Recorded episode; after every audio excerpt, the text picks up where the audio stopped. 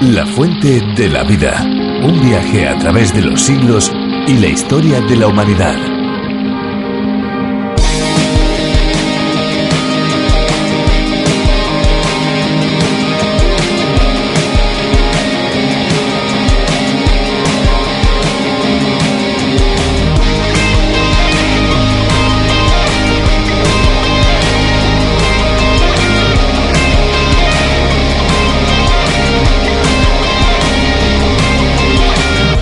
Beber agua en exceso y muy rápidamente puede provocar una intoxicación, ya que el exceso de agua diluye los niveles de sodio en la sangre y provoca un desequilibrio en el nivel de agua del cerebro. Por eso lo ideal es beber entre 2 y 3 litros al día, incluso algo más según la temperatura, pero aún con este líquido tan necesario hay que tener mucho cuidado con los excesos.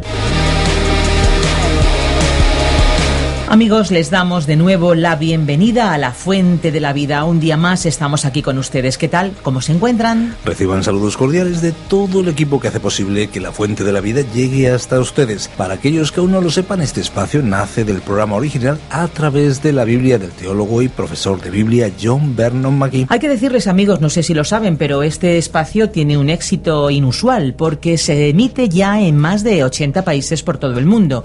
Tiene un formato un tanto diferente a otros muchos espacios. Precisamente eso es lo que le da cierta originalidad.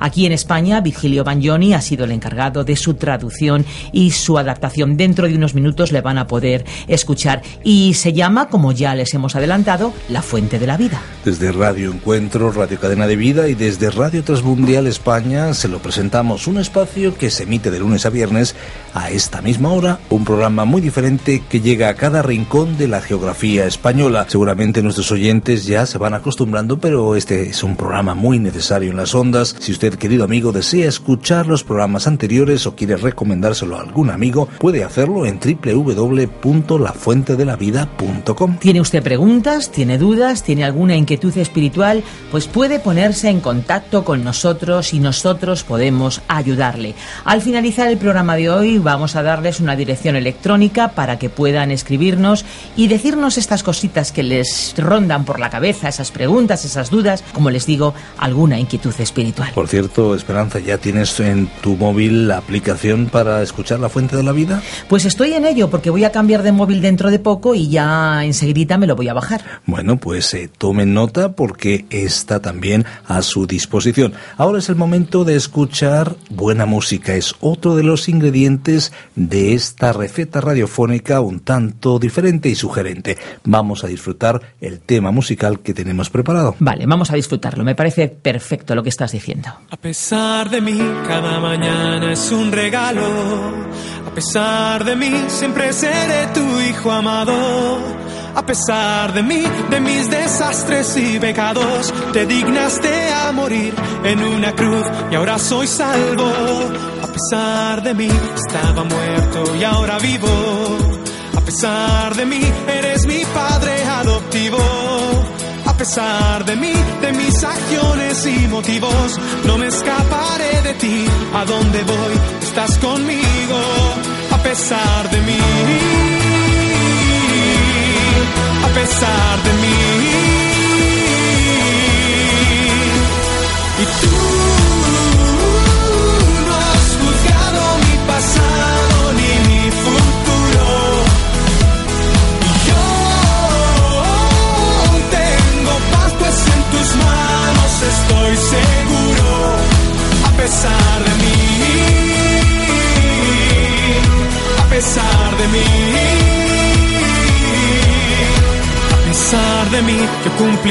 Con mi llamado. A pesar de mí, me mantendré siempre a tu lado. A pesar de mí, de mis torpezas y descaros, yo no tengo a dónde ir, pues tu perdón me ha transformado.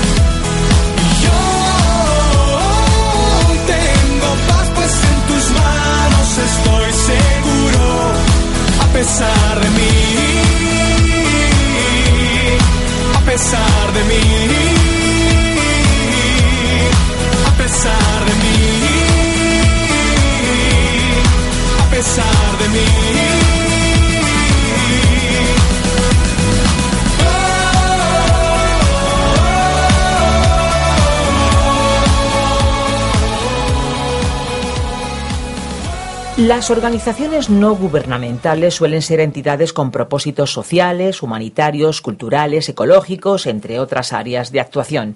Las hay que buscan mejorar los derechos de determinados grupos desfavorecidos, como son los inmigrantes, y otras que buscan mejorar la vida de aquellos que se encuentran en una situación de desamparo, como por ejemplo los refugiados. En las hambrunas el trabajo de este tipo de organizaciones se hace fundamental, ya que muchos gobiernos cierran sus ojos y personas con recursos prefieren mantener su dinero bien guardado en el banco o en sus bolsillos. Al final es en las pequeñas acciones de personas anónimas cuando encontramos la solución para diversos problemas. Hoy seguimos un poquito más en el libro de Ruth, concretamente en el capítulo 2. Vamos del versículo 3 al versículo 19. Allí nos encontramos con Ruth trabajando en el campo de su futuro marido, Boz. Vamos allá. Ruth, capítulo 2, versículos 3 al 19.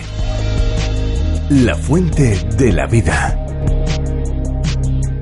Hoy estudiaremos el libro de Ruth, capítulo 2, versículos 3 al 19. Continuando con nuestro estudio del capítulo 2 de Ruth, leamos una vez más el versículo 3. Fue pues y al llegar se puso a espigar en el campo tras los segadores. Y aconteció que aquella parte del campo era de Booz, el pariente de Elimelech. Decíamos en nuestro programa anterior que Ruth había salido de Belén al campo para buscar un lugar donde espigar. Era sumamente importante que Ruth fuera al campo de Booz, de cara al nacimiento del Señor Jesucristo en Belén. Pues bien, veremos que Ruth tenía el permiso de Noemí para espigar para las dos. Ella entonces fue y recogió las espigas en el campo de Booz, aunque ella no le conocía. Vimos además que este versículo 3 dice, y aconteció que aquella parte del campo era de Booz. Ahora, aconteció es aquí una palabra de ventura. Implica algo que sucede sujeto a la contingencia de lo que depare la suerte. Ahora, hay quienes explican la llegada de Ruth al campo de voz diciendo que fue guiada directamente por el Señor. Algunos creerán que una voz le habló a Ruth desde los cielos diciéndole a dónde debía ir, pero según lo que sabemos, a ella no le fue dado ningún sueño ni visión que le revelara el campo donde debía espigar. Por lo que a ella se refiere y desde un punto de vista humano, todo aconteció así como por casualidad. Pero desde el punto de vista divino no fue así.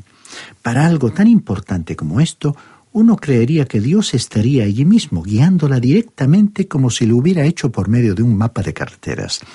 Pero no fue así como Dios la guió. Permítanos decir aquí que Ruth había orado en cuanto a esto y que Dios se sirvió de las circunstancias para guiarla. Él nos guía hoy a través de su palabra, de su espíritu, y a veces lo hace a través de las circunstancias.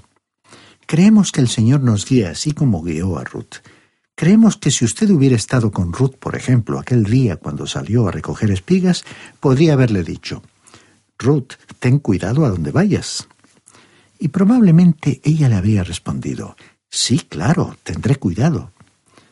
Usted podría preguntarle más tarde, ¿por qué pues escogiste el campo de voz? Y creemos que ella le contestaría, bueno, lo escogí porque miré al campo al otro lado del camino y nadie estaba espigando allí. Pero en este campo había tantos espigando que di por sentado que el dueño del campo debía ser un hombre muy generoso. Y así, estimado oyente, de esa misma manera, Dios quiere guiarnos hoy en día. Él quiere que permanezcamos cerca de Él. No nos va a entregar ningún mapa de carreteras con nuestro camino trazado.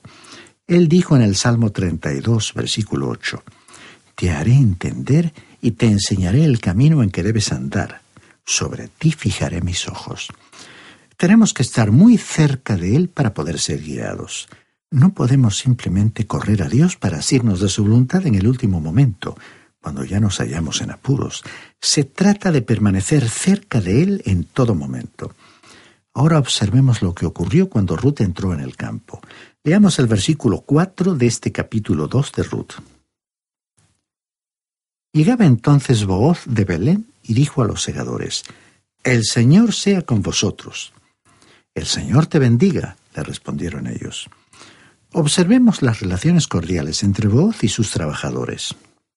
Ahora el versículo 5 dice, Luego Booz le preguntó a su criado, el encargado de los segadores, ¿De quién es esta joven?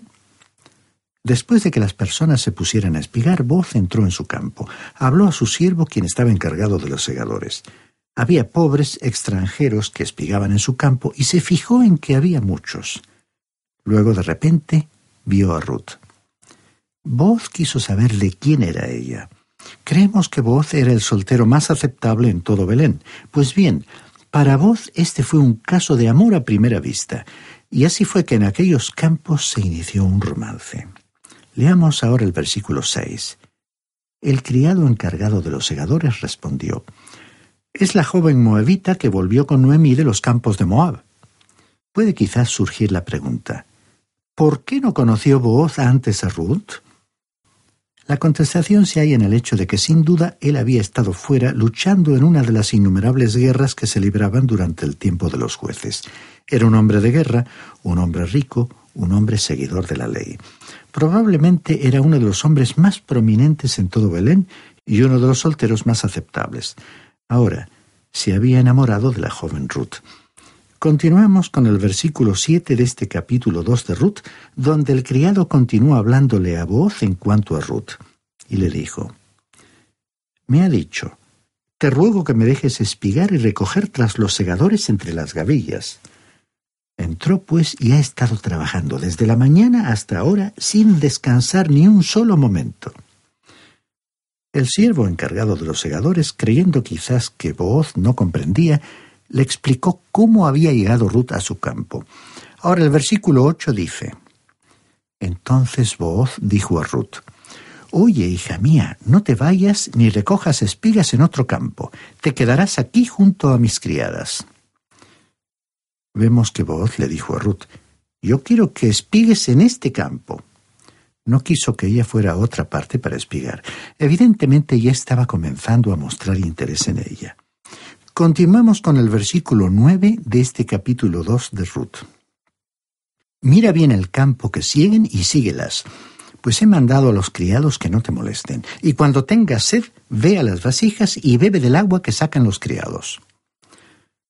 Booz extendió su protección sobre ella. Le dijo que estaría completamente protegida en su campo. No podemos imaginarnos los insultos que, siendo ella moabita, podría haber recibido en aquel entonces. Era una paria, una extranjera. Podría haber sido insultada apenas entrar en el campo porque había muchas maneras de ser ofendida. Ahora Booz lo arregló todo a fin de que nadie la insultara ni abusara de ella. Leamos el versículo 10. Entonces ella, bajando su rostro, se postró en tierra y le dijo, ¿Por qué he hallado gracia a tus ojos para que me favorezcas siendo yo extranjera? ¿Por qué he hallado gracia en tus ojos? Creemos que esta fue una pregunta sincera por parte de Ruth. Pero Ruth hizo esta pregunta a voz porque Noemí la había instruido y preparado para lo peor. Le había recordado a Ruth que ella era moabita y que los israelitas no le harían mucho caso. Eso quería decir que probablemente permanecería viuda todos los días restantes de su vida. Sería paria, es decir, sería rechazada. Y Ruth aceptó y creyó lo que Noemí le había contado. Es por eso que se quedó tan sorprendida cuando espigó por primera vez en un campo cuyo dueño era probablemente el soltero más observado del pueblo. Este salió y se enamoró de ella a primera vista e inmediatamente comenzó a cuidarla. Y ella quedó tan admirada de su interés que le preguntó ¿Por qué te has fijado en mí y eres tan amable conmigo? Este libro de Ruth nos revela algo interesante porque constituye uno de los casos del Antiguo Testamento en el que las barreras raciales se rompieron y Dios amó y se preocupó por aquellos que llevaban sobre ellos el estigma del juicio. Ahora, me es posible contestar la pregunta de Ruth porque ella era atractiva, maravillosa, tenía todo el encanto que un hombre podría desear en una mujer y en una esposa. Pero ¿sabe usted que no me es posible contestar a mi propia pregunta? ¿Por qué he hallado yo gracia en los ojos de Dios?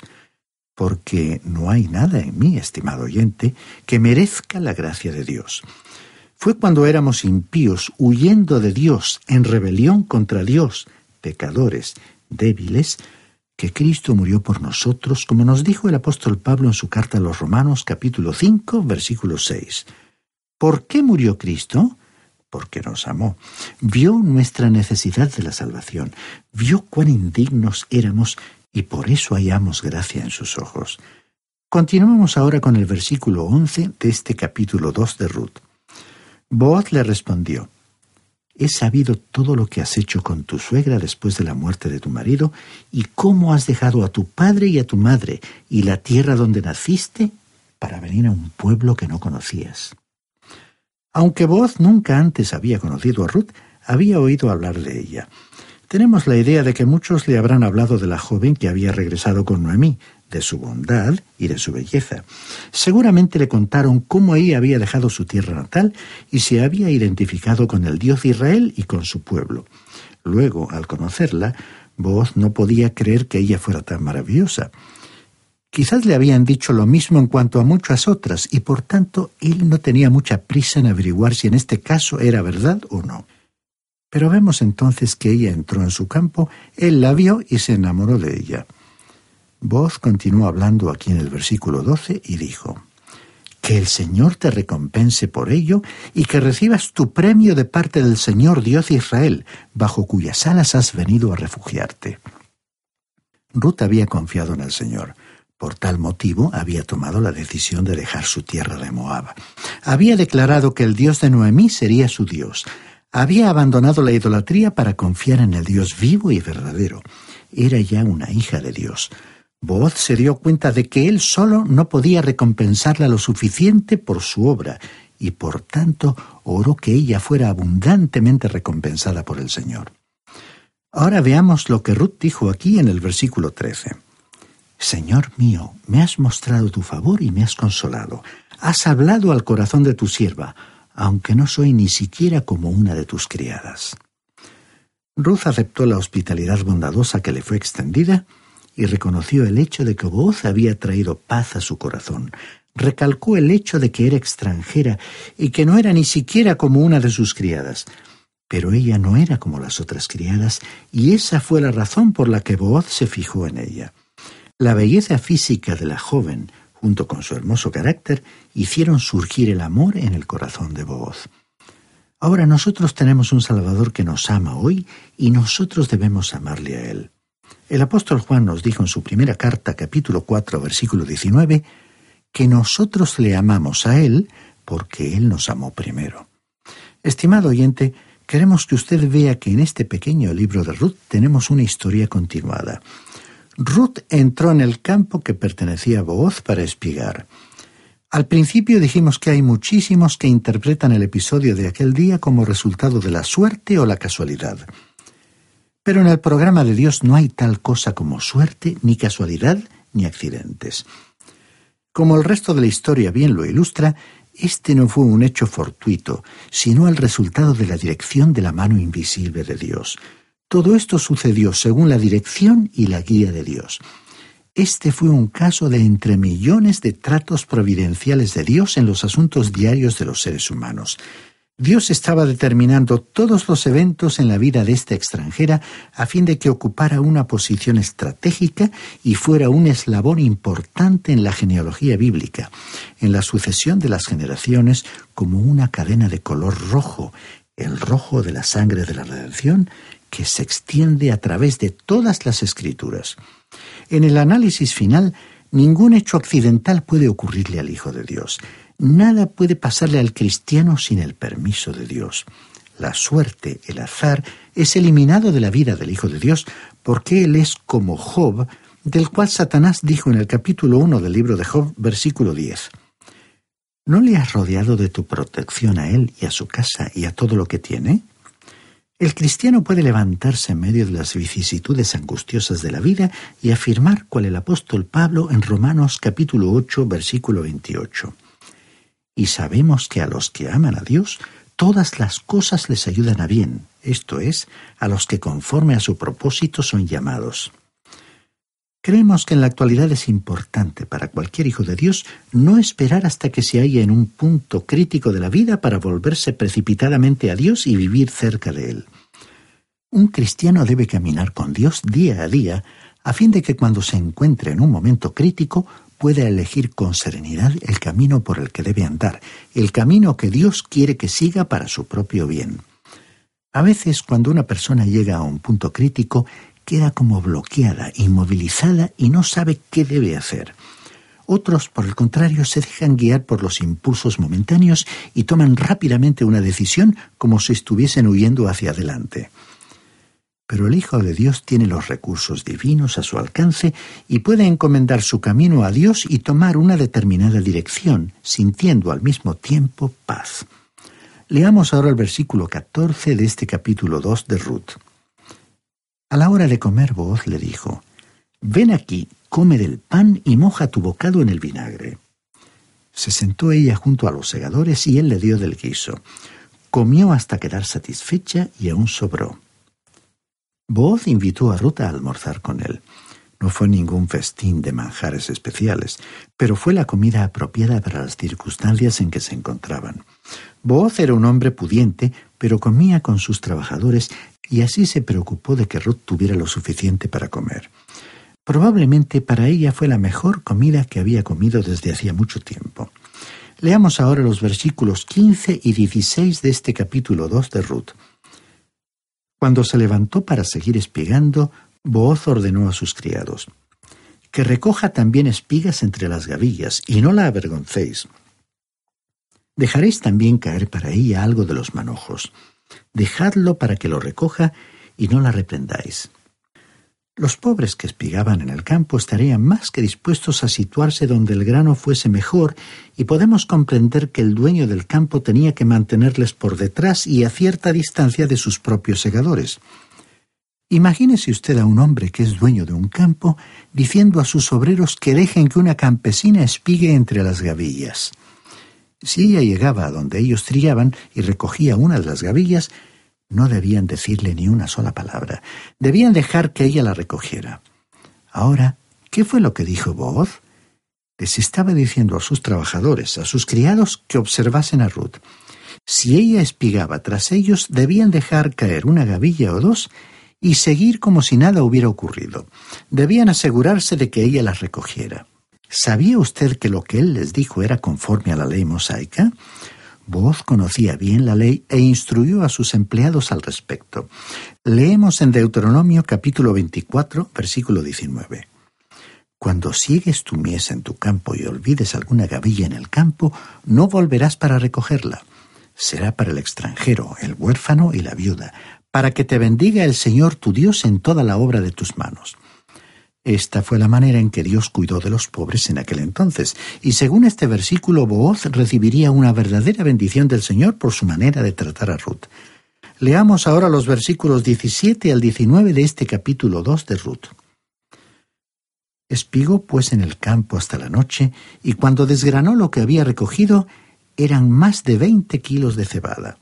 Los tomó y se fue a la ciudad, y su suegra vio lo que había espigado. Luego sacó también lo que le había sobrado después de haber quedado satisfecha y se lo dio. Su suegra le preguntó, ¿Dónde has espigado hoy? ¿Dónde has trabajado? Bendito sea el que te ha favorecido. Ella contó a su suegra con quién había trabajado y añadió, El hombre con quien he trabajado hoy se llama Booz. Noemí vio que Ruth había espigado mucho más que lo que habría podido obtener una mujer normal trabajando en el campo en un solo día. Había recogido muchísimo más que lo ordinario, lo cual sorprendió a Noemí, porque parecía haber sucedido lo que ella misma creía que nunca ocurriría. En otras palabras, alguien se había fijado en Ruth. Ruth le contó a Noemí cómo había espigado en el campo de voz. Francamente, su nombre no significaba nada para Ruth. Ella no sabía quién era Booz ni su posición en la comunidad, pero Noemí sí lo sabía. Todo lo que sabía ella era que él se había portado de una manera muy bondadosa con ella. No creemos que a estas alturas tuviera idea de que Booz se había enamorado de ella. Su suegra le había dicho que nadie se fijaría en ella porque era extranjera, y Ruth se había mentalizado con respecto a la viudez y a la pobreza perpetua. Recordemos cuando ella le había preguntado a voz con verdadera sorpresa ¿Por qué he hallado gracia en tus ojos? A través de los siglos, desde antes y después de Ruth, hombres y mujeres se han visto alcanzados por el amor de Dios.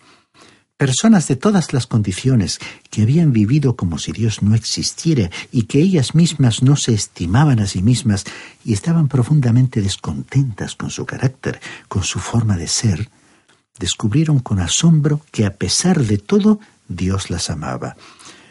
Una de esas personas, el poeta Juan Bautista Cabrera, pensando en la muerte de Jesucristo, lo expresó en un himno de la siguiente manera. Sé también que aunque soy nada, me amas con tan vivo amor que por mí viertes tu sangre para ser mi redentor. Y es que me aclara tu luz el misterio de la cruz.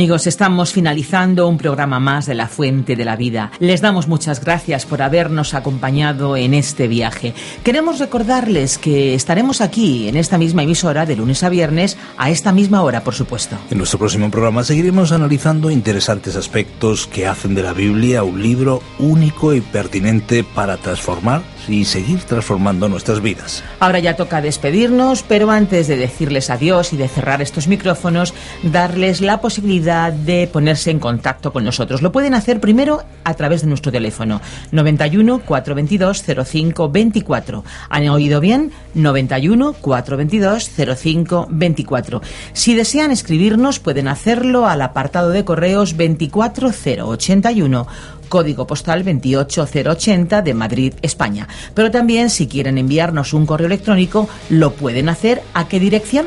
Tome nota info arroba radiocadenadevida.com info arroba radiocadenadevida.com Le agradecemos el haber compartido este tiempo con nosotros y le esperamos en nuestro próximo espacio. Aquí estaremos, nos acompaña de lunes a viernes a la misma hora en esta misma emisora. Gracias por acompañarnos en esta aventura y no olvide que hay una fuente de agua viva que nunca se agota. Beba de ella.